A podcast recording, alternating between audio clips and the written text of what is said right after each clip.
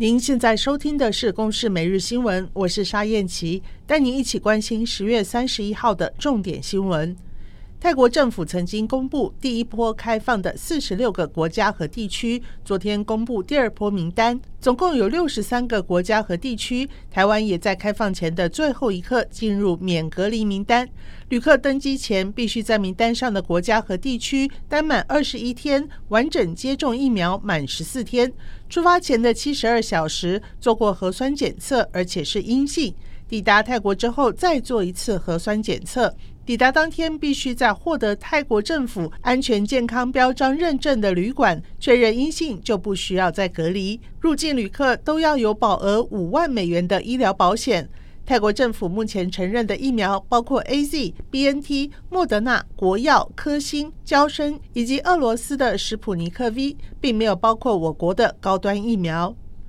世界排名第四的周天成，昨天在超级七五零系列法国羽球公开赛男单四强，以直落二赢了南韩名将许光熙。今天和日本排名十三的日本好手长山干太争冠。周天成过去和对手交手六次，取得五胜，有机会继二零一九年十月台北公开赛之后再尝冠军滋味。继连锁餐饮王品集团旗下十五个品牌二十五号起平均调涨百分之五之后，统一集团四大天王之一的满汉大餐也跟着涨价，在超商每碗从五十三元涨到五十九元，涨幅百分之十一。统一表示，满汉大餐已经有十年没有涨过价，因为营运成本上扬，不得不调整通路商的进货成本。为期两天的二十大工业国 G20 领袖高峰会议，昨天在意大利罗马登场。这一次会议的议程聚焦振兴经济、应对全球疫情以及全球暖化。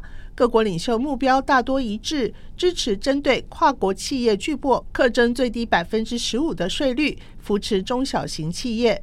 而联合国气候峰会今天也在英国格拉斯哥揭幕，对于全球暖化日益严重、减碳的议题也备受外界关注。以上由公视新闻制作，谢谢您的收听。